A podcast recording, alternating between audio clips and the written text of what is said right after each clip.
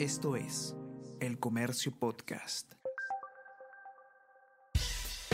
Buenos días, mi nombre es Soine Díaz, periodista del comercio, y estas son las cinco noticias más importantes de hoy. Miércoles 27 de diciembre prófugo Vladimir Cerrón afrontará un nuevo juicio por caso de corrupción. Poder Judicial decidió que el ex gobernador regional de Junín enfrente proceso vinculado a la licitación irregular de una obra vial en el 2011. Aunque la acción penal ya ha prescrito, el fundador de Perú Libre deberá responder por la sanción civil por la cual se solicita un pago de más de 2 millones de soles.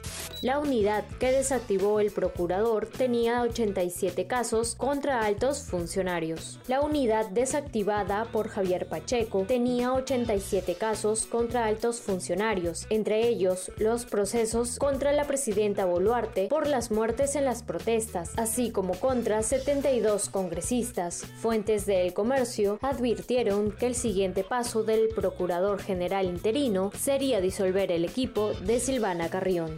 El Perú tiene 26 arbitrajes abiertos con empresas en tribunales internacionales. La razón de denuncias es el incumplimiento de contratos por instituciones del Estado, algo cada vez más frecuente. Procedimientos se abrieron desde el 2018.